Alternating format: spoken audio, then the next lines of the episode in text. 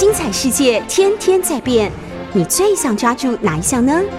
跟着我们不出门也能探索天下事，欢迎收听《世界一把抓》。欢迎收听六四九八九八新闻台。您现在收听的节目是《世界一把抓》，我是杨度。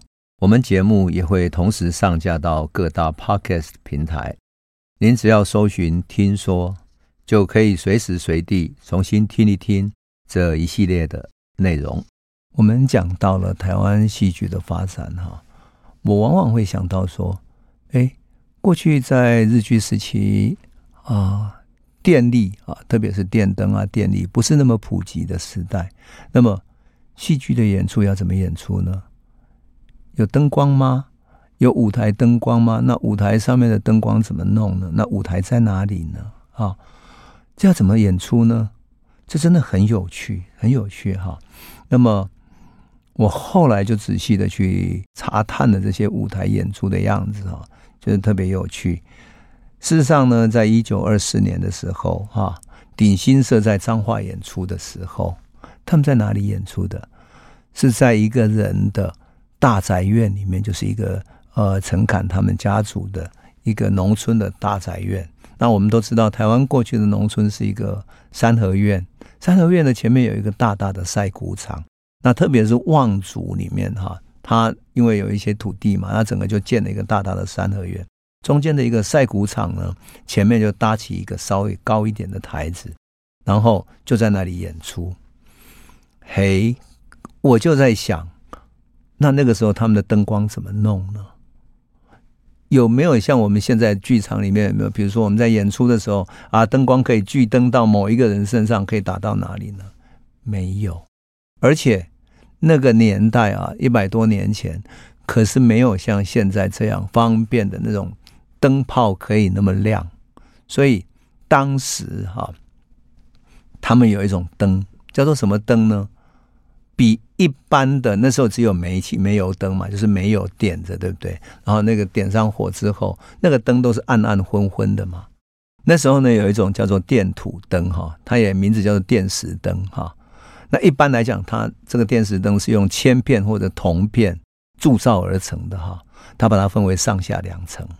上一层装水，那下面一层呢，用棉布啊，棉花的棉布包裹着电石，就是一块石头哈一个矿石。那么上层的底部哈，有一个控制这个上面滴水水量的开关。你只要把水滴到下层的电池上面，然后那个电池就可以产生一种气体，叫做乙炔的气体。于是乙炔气体就从那个。整个铜的那种整个装置里面就跑出来一种乙炔气体。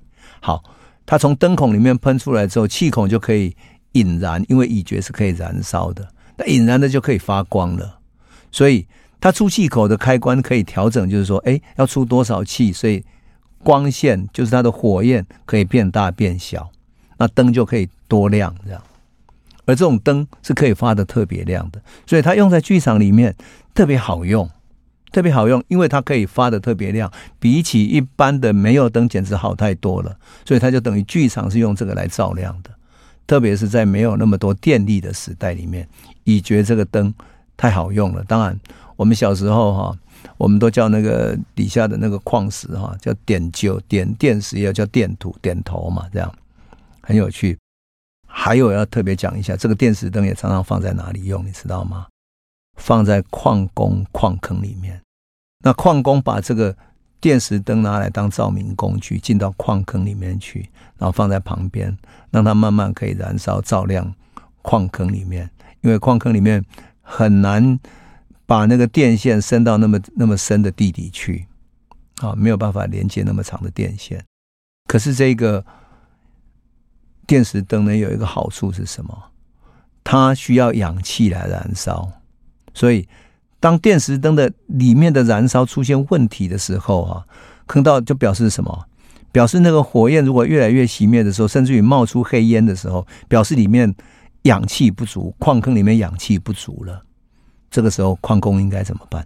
应该尽快离开坑道，否则的话，矿工会因为缺氧在矿坑里面死掉。所以，这个电石灯呢，又被称为矿工的救命灯啊。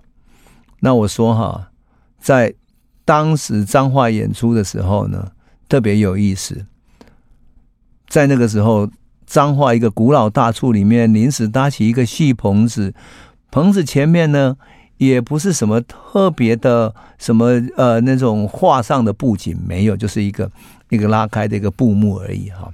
然后底下坐满了好奇的观众，这是第一次这些文化剧演出的样子啊，鼎新社演出的样子。嘿，他们演出什么呢？他们演出胡适的剧本，叫《终身大事》。那事实上，胡适是从哪里？从西方的这个剧本去改编过来的。其他农民根本不知道说，哎，《终身大事》要讲的是什么？虽然台湾《民报》曾经刊载胡适的这个剧本，但是农民根本不会识字嘛。所以这些演员要演出这个《终身大事》的时候，实在是仿佛要重新开始一样，要跟一群完全对戏曲没有知识的从头开始来讲。换言之，我们现在比如说我们进剧场哈，我们作为一个观众，我们对剧场有一种期待，有一种基本认知。我们知道它幕起的时候会怎么样，然后要要怎么开始，戏要怎么演出等等。那到什么时候幕要关起来，然后结束等等。诶，那个年代一切都从头开始。想想，如果你是那时候的演员，你是那时候的编剧，要怎么开始呢？对，真是有趣啊！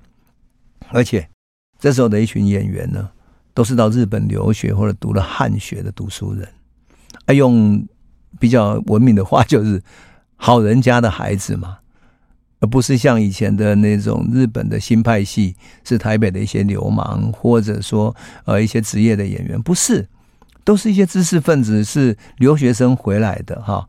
所以这些人怎么会下海要想要演戏呢？他到底想要干什么呢？这个就是在彰化演出的时候。农民他们所看见的场景，当然，终身大事是一幕三幕剧嘛。你可以想见哈，在大大的赛谷场上面，然后他的四边挂着电石灯啊，那种灯这样挂着，然后那个火焰在燃烧着，然后照亮了整个舞台，让大家静下来，然后开始看着这些呃。化妆过的这些年轻知识分子上台开始要演出终身大事，那是一个多么特别的场景啊！多么特别的场景。那因此我说哈，在过去的那个时代里面，仅仅是这样的一种演出都是非常有意思的哈。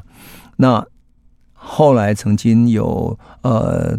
台湾《民报》曾经报道什么呢？报道说，这出戏因为是男女老幼、社会各阶层都可以理解的，所以颇获好评。那特别是这些演员都是受过高等教育的一些业余的演出者，所以很正经的模范青年，所以受到各界的肯定。当然。后来鼎新社的一些演出哈，又跟剧场的一些人又结合起来，特别是对剧场有热情的哈，张维贤啊，或者是一些对剧场花了更大力气去研究的年轻人结合起来，所以就更加受欢迎了哈。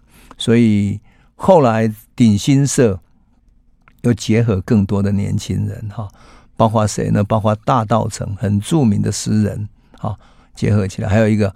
汉医的医生叫欧建窗，欧建窗是一个当时著名的汉诗写古诗的诗人哈，也是一个医生欧建窗哈。还有很著名的辩士叫詹天马的，那詹天马的辩士是什么意思呢？就说默片时代，你这个电影在放映的时候，要有人来解说剧情嘛哈，那剧情要有一个梗概把它解说清楚，所以詹天马就是那个很著名的解说者。这个解说者呢，在电影一边演出的时候，那时候都是默片。一边演出的时候，他在一边看着那种嗯舞台上的人在演出那种默片里面的演出。比如说，你可以想象那个演出者是卓别林。那卓别林在上面搞得很滑稽的时候，比如说《摩登时代》里面啊，他去去工厂里面工作有没有？然后为了锁螺丝，锁的全身像发抖一样，跑来跑去，跑来跑去这样。那詹天马就要在旁边做解释，说啊，他这个时候在干嘛干嘛，然后要把他解释的又活泼又好笑，又跟那个氛围是可以结合起来。所以有人称说这个詹天马是日据时期的第一辩士，最会讲的人。当然，最会讲的人还有一个能耐，什么能耐？他要把剧情里面的一些样子模样跟当时的时事结合起来。比如说，詹天马是否要把卓别林在剧中那么辛苦工作的，跟台湾的工人、台湾的农民他的生活情境结合起来？然后，当卓别林被警察追的时候，他是不是要把警察的方，就是追的那个人，以及卓别林跟他的对话改变呢？比如说，台湾的一般农民会对日本警察叫“歹银啊，歹银啊”，对不对？叫他大人嘛，哈。那詹天马是否在做辩士，在做解说的时候，要把那个日本就假装说：“哎呀，卓别林一直跑啊，歹银啊，歹银啊，卖过酒啊，这样子。”我就觉得很有趣，是说。那个时候的辨识不只是要看到西方的电影，然后看它放映，而且要跟当时的老百姓的生活情境、他的认知结合起来讲，所以那个脑子要动得很快。当然，那个时候也有一些，比如说《桃花泣血记》啦，或者说一些嗯上海那边拍来的默片啊，你要做各种解说啊，特别爱情电影等等的。那詹天马就是这样的一个好手啊。这一个鼎新社的这些人呢，后来就结合起来，然后结合了詹天马等等这些人，然后租用了台北的新舞台戏院。新舞台戏院现在在太原路那边啊，他那个年代里面是辜显荣所有的，所以在一九二五年十月的时候，他们就在新舞台戏院里面公演啊。那么隔了一年，就到后山的宜兰去公演，获得很好的评价。整个带着这场公演，鼎新社以及这群人公演的呢，最重要有一个人叫做张维贤，哈，他的原来的名字呢很有趣，他叫张其实，就是闽南话讲的张启家这样。那他会写作，所以他有一个笔名叫奈双。他是一九零五年出生的啊，所以这个时候呢，他大概二十出头岁而已。可是很有意思的是。他十八岁的时候就到日本的佛教曹洞宗所创办的台湾佛教中学林去那里学学习，但因为喜欢戏剧嘛，他就自己跑去汕头、厦门、香港、婆罗洲等等的各地去游历啊。所以，一九二四年这个游历回来的张其实就张维贤哈。跟彰化的这个陈侃啊，还有王景泉呐，哈，后来很有名的文化人嘛，王景泉跟他们一起哈，成立了星光戏剧研究会啊，然后由陈突这样的一个彰化人啊担任导师，这样，然后开始来演出话剧。当然，终身大事的演出引起很大的轰动嘛，哈，可是终究呢，他还是在台湾文化活动里面的一环哈。你如果真正能够起到启蒙效果的话，一定要到各地，特别是文化协会各地去演出哈。所以，无论是说嗯张维贤也好，或者彰化的鼎新社也好，其实这些剧团呢都是以文化启蒙为主的。那也因为他们觉得这种演出有很好的效果嘛，所以一九二五年、二四年那个时候啊。其实成立了许多剧团哈，台中州有组成了一个剧剧团，那么紧接着呢，南投的草屯那边也成立了延丰青年会，他们也组织了一个剧团，乃至于新竹的文化协会支部也成立了星光剧团，他们看到了演戏可以跟民众起到很好的沟通的作用哈，从这些不断出现的剧团，我们就会看到说。啊，这些希望进行文化启蒙的年轻人看到戏剧的影响力了。其实，如果对于台湾现在年轻人来讲，一定很能够体会这样的感觉，因为多少年轻人也希望能够透过戏剧的演出去进行思想的影响，然后去剧场表现他们的思想，表现他们的生活，对不对？所以，你如果用现代剧团的想法去理解他们，其实一点都不压抑哈。那么。唯一的问题是什么呢？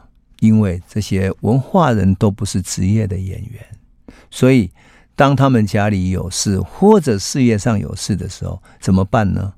他就没有能够当做职业演员那样来演出。所以在这里面，对戏剧最有热情的就是张维贤哈，我们想，我们以后有机会再来就张维贤这个人特别来讲一集好了。但是呢，张维贤对当时曾经剖析过，他说，文化系哈，因为从事的都是业余的这些文化人哈，所以他不能够经常在演出，他只能够每年播一段时间特别来演出哈。所以每一年看到的机会，就是民众能够看到的演出机会，事实上就只有几次而已。而台湾的。地方又那么辽阔，对不对？所以可能依然演出一两场，呃，彰化演出两三场，台中演出多一点，等等的。那你当然很难去形成那么一个更大的影响。所以张维贤就这样想了，说有没有可能啊，组织一个更职业性的剧团？也就是他后来希望能够成立星光演演剧团的原因啊。那么。他这样的一个剧团呢，事实上要维持下来很难，因为台湾毕竟很难变成一个有固定的所谓定目剧的方式。那没有办法有定目剧的方式，你就很难养一个剧团长期养着。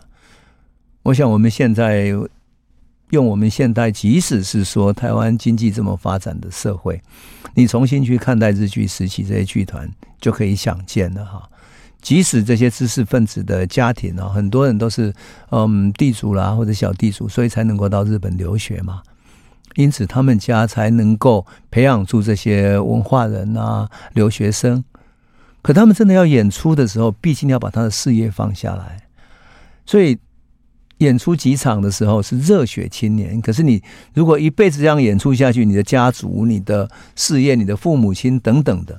都很难同意说你一辈子要去当戏子，所以在那个时代里面，每一个都是主要的，都还是所谓的业余的演员，当需要的时候才来演出，这个就形成了没有办法有固定的演出啊啊！坦白讲，台湾现在能够养得起职业剧团的也很少，这些职业剧团的演员哦，很多都是。都是必须演出的时候，大家再集合过来，集合过来，为了这场戏领到一定的 pay，这样一定的酬劳。可是这场演出结束之后，他们还是要分散到各个地方去。像我认识很多小剧场的年轻人哈，真的充满了理想啊、热血。有演出的时候拼命的去演出，可是没有演出的时候，他要去过他自己的生活。像我曾经教过一个学生哈，他是非常好的演出者哈。那么他在舞蹈上那种肢体的爆发力啊，而且耐受力真的是非常之强。他是非常好的训练者，可他平常怎么生存下去？没有演，一年才演出几天而已。为了那几天的演出，他要训练个两三个月，然后把那个肢体跟那种肌肉的韧性、强度要找回来。那怎么办呢？平常怎么生活？平常他是一个接骨师，他为什么要变成那种就是整骨师、接骨师这样的人呢？因为他没有办法生存，只有整骨师、接骨师这样的一个工作，能够让他不必在一个固定时间去上班。如果你到一个公司固定去上班，然后到了你剧团又要演出，于于是你要请假两三个月出来，四五个月出来这样训练，那是不可能的。更何况。有一些有名的剧团，后来成名了之后，还要去海外演出，你要请假多长时间呢？所以说真的，像云门这样能够生存下来是非常不容易的。那些职业剧团的年轻人也真的非常不容易的。我要特别讲这些，是因为我们即使在今天的台湾哈，社会是比较富裕的，可是养出一个职业剧团是那么困难，而更何况在日据时期，你要养出这样的剧团几乎是不可能的。好。这个就是当时的处境，可是即使是那样的处境里面，充满文化理想、充满启蒙理想的这些知识分子，依然不断去支持、不断去付出。哈，那当时很有意思的是说，参与者，特别是参与剧团的很多都是无政府主义者。那么这些无政府主义者认为文化才是他们传播理想的最好的所在。那在当时的演出里面，坦白讲，演出的场地我们刚刚讲过了，是在大宅那边，所以其实你也很难在演出里面去收取门票、收取费用。你等于是一种为了传播理想，所以你是无偿的演出，没有收入的演出。那包括了比如说什么宜兰青年会馆，雾峰青年会馆或者某一个呃大宅的大户人家的晒谷场，那作为剧场来演出，其实都是没有收入的。所以这种没有收入的演出，也使得剧团的养起来特别不容易。当然，演员的训练，坦白讲也非常的辛苦。为什么？因为你没有办法长期来训练，所以大家都是业余的演出的训练者。好，那么就这样子呢？像比如说，你要做把演员做更严格的要求，其实是很难的，很难的。那么张维贤在这个过程中，其实一直努力要建立一个职业性的剧团，然后让整个话剧的演出可以更好。可是真的很难啊！我想，即使是今天的台湾呢，我们看到，即使作为一个职业剧团，你要养起来都非常困难。很多年轻的演员，他也要接各种工作，有时候接电视台的演出，有时候接短剧，有时候接戏剧演出等等。所以。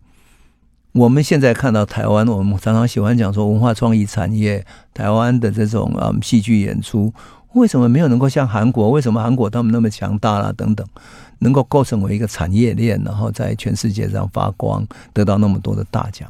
事实上，跟这样的环境都是有关系的。当然，这只是我看到日剧时期这些戏剧的时候，忍不住想到。我现在认识的在文化界啊演出的这些年轻朋友啊，想想他们为了理想，其实跟一百年前那些文化人的理想是一样的，愿意为戏剧、为文化来付出哈。我想他们的精神都还是很动人的。好，那我们先休息一下，回头我们再来讲一讲一百年前剧场的样子、演员训练的样子、化妆的样子哈，那是非常有趣的场景。欢迎回到九八新闻台，世界一把抓，我是杨度。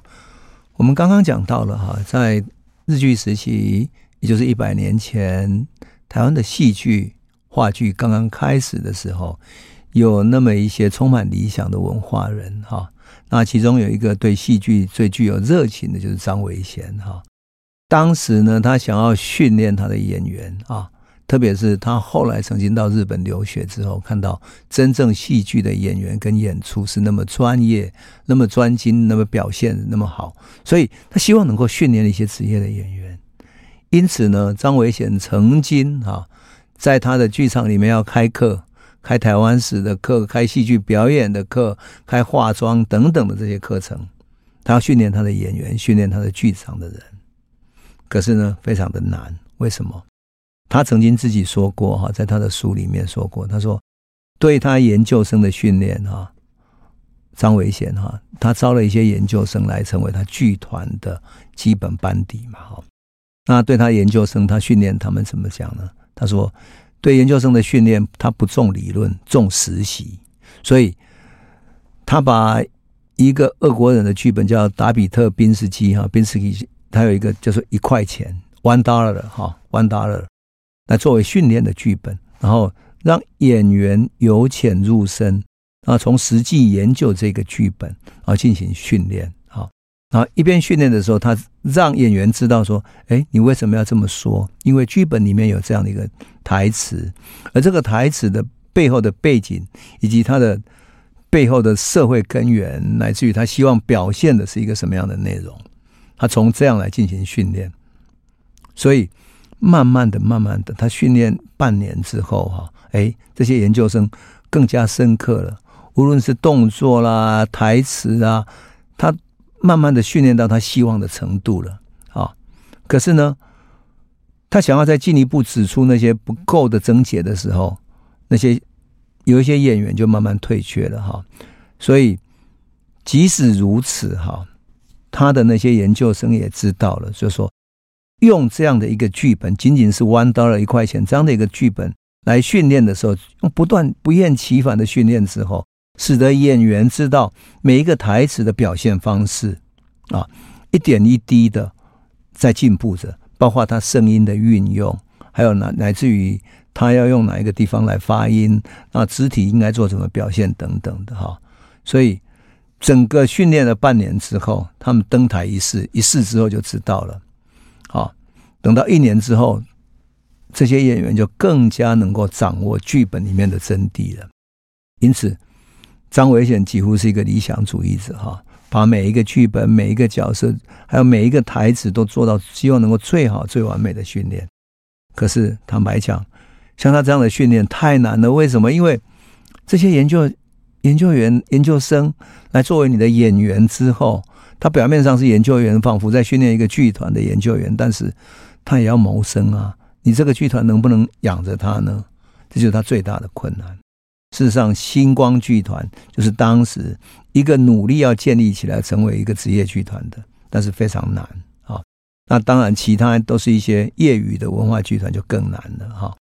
甚至于为了说让剧情可以跟时事相关，然后得到观众更多的回应嘛，所以常常会插科打诨啊，把现实拿来嘲讽啊，等等等等，所以。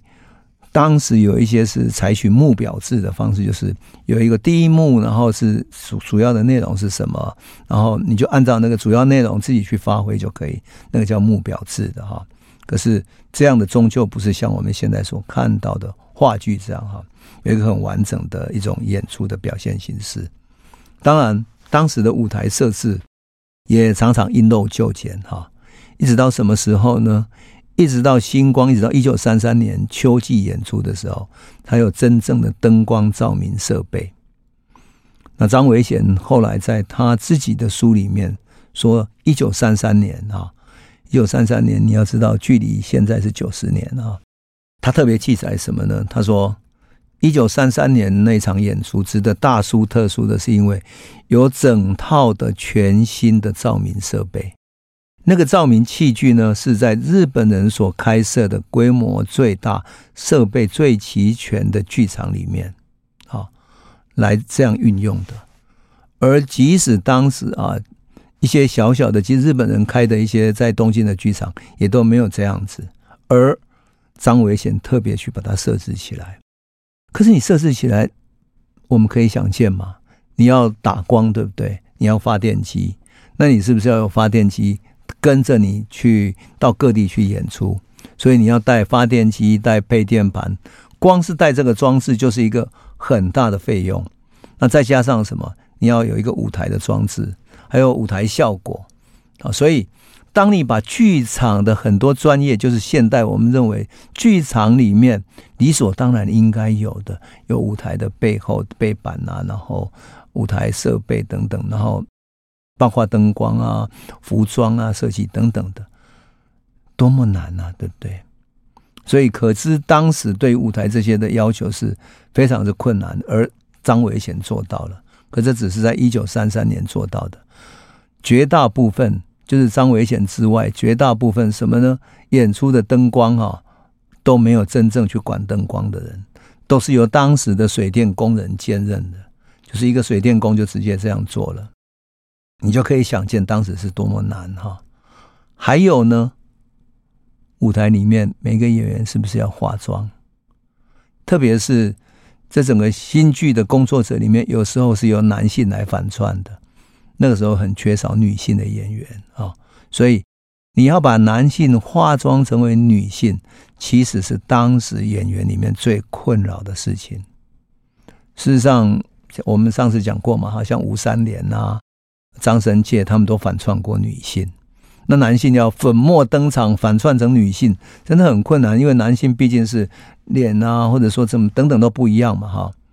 那么张维贤或者说这些演出者有没有遇上化妆的困扰呢？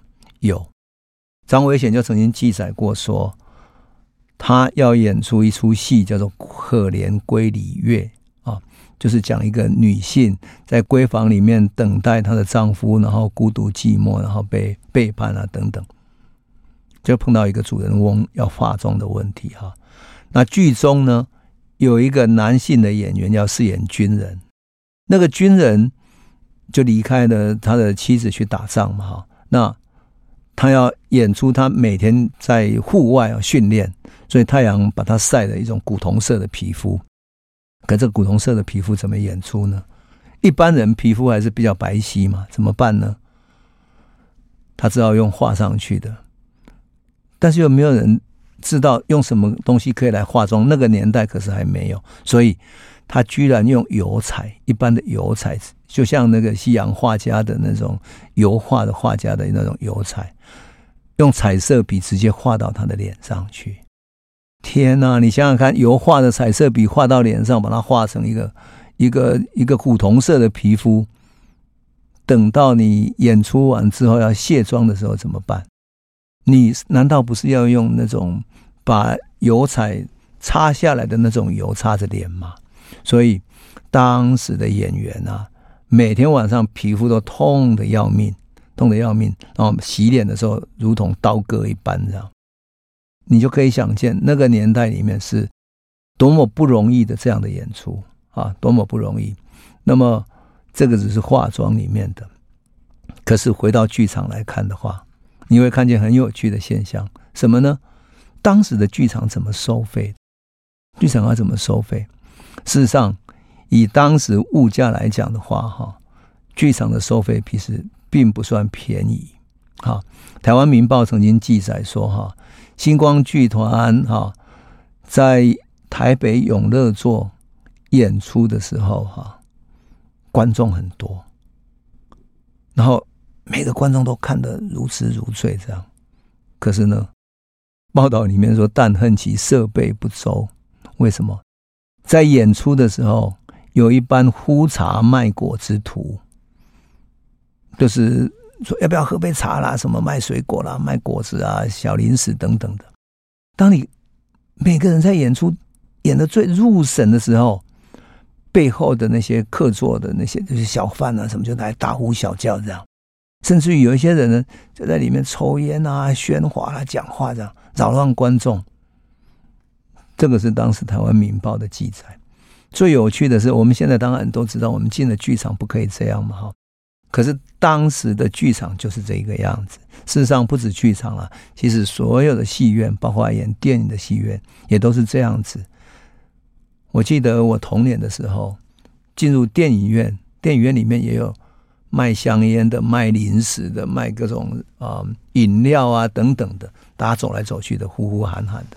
挥挥霍霍的，让大家叫来叫去的，闹哄哄的，所以你就可以想见，一个剧团那么认真要演出的时候，他会碰上什么样的情况？那在这样艰难的情况底下，这个张维贤来自于当时的剧场，又如何去演出呢？又如何去把观众能凝聚起来呢？我们先休息一下，回头再来诉说。欢迎回到九八新闻台《世界一把抓》，我是杨度。我们节目也会同时上架到各大 Podcast 平台，您只要搜寻“听说”，就可以随时随地重新听一听这一系列的内容。我们刚刚谈到了当时的剧场的演出，就是一百年前剧场的演出，哈，大家有没有觉得很有趣？哈，事实上呢，我们在童年时代，哈。特别是我小时候，大概就是五十年前吧。即使是呃，在戏院里面哈，在我们的乡下戏院或者台北戏院里面，都一样，大家可以在戏院里面抽烟呐、喝茶、喝酒、带啤酒喝啊，等等等等的，都是这样的。然后，所以我仍记得小时候那个戏院里面哈，它不是只有前面的演出而已，而是旁边有小卖部，那你可以。演出到一半的时候，去小卖部那边买的零食回来吃。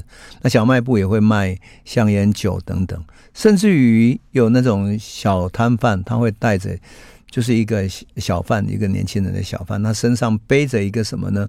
像卖香烟的那种，嗯，木头做的架子嘛，哈，把一些香烟放在上面。那你可以买零烟，零烟就是什么？就是零散的一一支香烟多少钱这样？那小时候我们比如说，嗯，你。没有能够在家里有抽烟的牌照，就是你还没有成年啊，爸妈不许你抽烟的时候，你到戏院里面可以买零烟，就是买偷偷买一根来抽一下，这样试验性的看看。好，这个就是以前剧场的情况。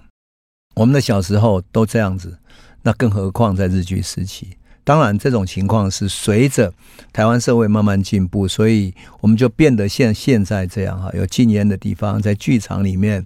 在戏院里面，我们可以更专心的去欣赏戏剧、欣赏艺术，然后更专注进入到艺术里面去啊！我觉得这是一个很好的进步哈。可是，在过去的时代，它就是这个样子。所以呢，那些剧场在演出的时候，特特别是台湾民报看到星光演剧研究社这些演员为了演出，然后把脸都涂油涂上油彩，受了那么大的苦在上面，那么专注在演出，演到正在入神的时候，旁边大呼小叫，哎，别去结婚了啊，我别别，什么这样子，然后被拎起来吧，什么，你就讲多讨厌，对不对？这这种缺点真的是让人讨厌。可是最重要的，这些观客买券呢，它分成什么清单？清单就是什么？青色的单子是在楼下的六十钱，一张票要六十钱，六十钱就六毛钱了哈，六角钱。红单呢，三十钱，就是他们在住坐在楼上的哈。那可是呢，问题就是你买清单、红单，它并没有注明你在楼上楼下，所以进去之后就没有人指挥了，也没有人管你拿着是楼上的还是楼下的，然后大家就乱坐啊。然后呢，不久有人就来收茶，说：“哎，你要不要喝茶啦？等等等等，要要什么？你一拿到茶水就要要四十钱。”就是要四毛钱，所以整个戏院里面那些卖茶水想要赚钱的，就在里面走来走去，走来走去这样，让观众觉得非常不舒服。这就是台湾民报对当时剧场的批评。我特别讲这一点，是因为，哎，我们讲到剧场的时候，总是要讲到不只是演员啦，不只是艺术啦，或者思想而已。我们回到那个剧场。回到那个时代去感受那个时代的演出，你就我们知道当时的艺术家、当时的演出者是多么为难啊。那么他的收费呢，算不算是合理哈？我们说以当当时演出的地点是在永乐座，算是一个大戏院嘛哈。那这样的一个价格就是楼上三十钱三毛钱，楼下六毛钱哈。当时台湾民报认为还算合理。但是它不是一般民众能够负担得起，一定是台北市的中产阶级才可以。因为当时总督府统计下来，哈，一个台南市的农民，哈，一个农民每一天的工钱要七毛钱，要七毛钱；一个女性的工钱要三毛五分。那么在台北市采茶的女工，就是在那个台北，比如说呃石碇啊等等那些采茶的女工。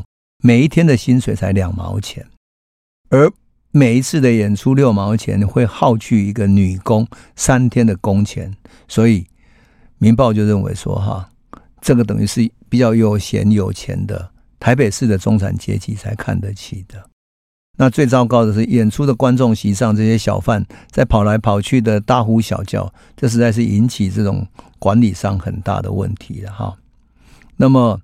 后来呢，台湾民报还报道了，就是说台中市有一场演出，那要想要让一般民众知道现代的演剧啊，想要改革当下台湾各种伤风败俗的旧戏嘛，哈，所以连续两天特聘什么呢？雾峰革新青年会的演艺部啊，在台中市的乐舞台演出。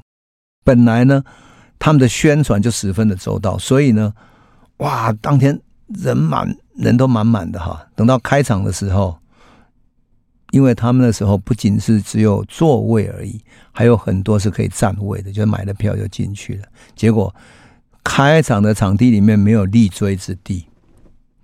那一天为什么人特别多呢？台湾民报当时讲一个很有趣，他说因为入场费只有收十五钱，就一毛五，一毛五。你想一毛五这样的演出，怎么可能？够他演出的成本呢？哈，所以就觉得这是特别有趣的一个现象。那我特别讲这个，是因为你回到那个剧场，哈啊，剧场的票价、剧场的生活，就你可以看见那个时代的社会生活，以及那个时代的演剧跟民间真正的互动关系。好，那另外呢，当时还有一个报道是什么呢？哈，报道在南座的一个演出，哈，那。观赏者挤得满满的，演出的剧目有《封神台》啦，《月下钟声》，还有第二个晚上呢，演出《民众笛》，就是什么？就是全民公敌。好，等到演出全民公敌的时候，就被禁止了。然后禁止之后，马上又换了一个戏，叫做《憨大佬春梦》，这就是比较一般生活剧嘛。哈，到了第三个晚上，演出新的生路《泪海孤舟》。第四个晚上呢，应观众要求，重新再演出《月下钟声》《泪海孤舟》。他演出的剧情算是很成功的哈。那按照当时的评论说哈，剧的内容也有益于社会哈。但是每一夜实演的时候，都含有喜怒哀乐各种剧目哈，感动很多人都会泪流满面这样。那更有趣的是。演《泪海孤舟》的时候，剧中的演出十十分的出神哈，真刀真枪的比武，然后演出的特别好。那个时候有一个演出野心的军长跟恶汉啊，就是一个军人哈，跟一个坏的坏人哈，恶汉被一个社会主义者孟天明刺死在地的时候，他全身那个血就是道具的血喷满出来的时候，哇，宛如真实。满场拍掌叫好称快，这样。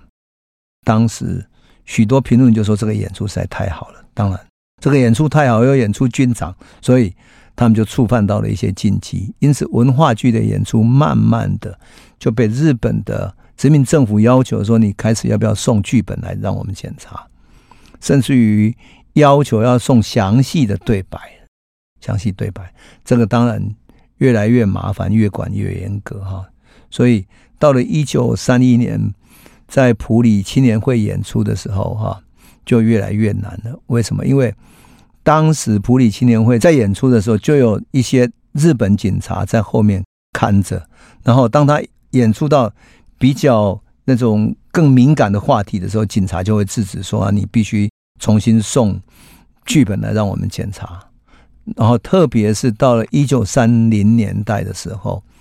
因为农民运动的兴起，因为农民组合跟日本殖民政府的对抗越来越强烈了，而台湾社会，特别是文化协会越来越激进化，随着全世界的左翼运动越来越激进化之后，其实演剧的内容越来越激进，甚至于对于日本殖民政府的批判越来越严，就是越来越激烈了，所以那种镇压的压力就越来越强。乃至于最后，甚至于剧本演到一半的时候，在幕与幕休息的时间就把它停掉了，这样的也有。当然，如果在演到一半的时候，他重新要求你送剧本，那就很困难了。可是每一个地方、每一个警察，乃至于他们在现场监视的，他的判断又没有一定的标准。那演出者呢？他在现场临时要发挥，要演出。也不是那个剧本所能够包括的，特别是对于时事的讽刺，对于现实的讽刺，都会这样子。比如说，闽南话里面常常会用“高啊”啦、“沙卡”啦等等来讽刺日本人的走狗，可这种讽刺你临时发挥的时候，也不是他能够制止的。所以这些演剧跟日本殖民政府之间的紧张关系就越来越强烈了。这个就是当时剧场的情况。可是整个来讲的话，话剧刚开头的时候，哈，在剧场里面，无论是演出也好，无论是剧本也好，或者演员啊训练、化妆也好，其实都是一个不断在进步的过程，哈。当然，这里面想要学得更高深的演剧的，就是张维贤，他后来到日本去学习实验剧场，到日本的足地小剧场去学习，所以。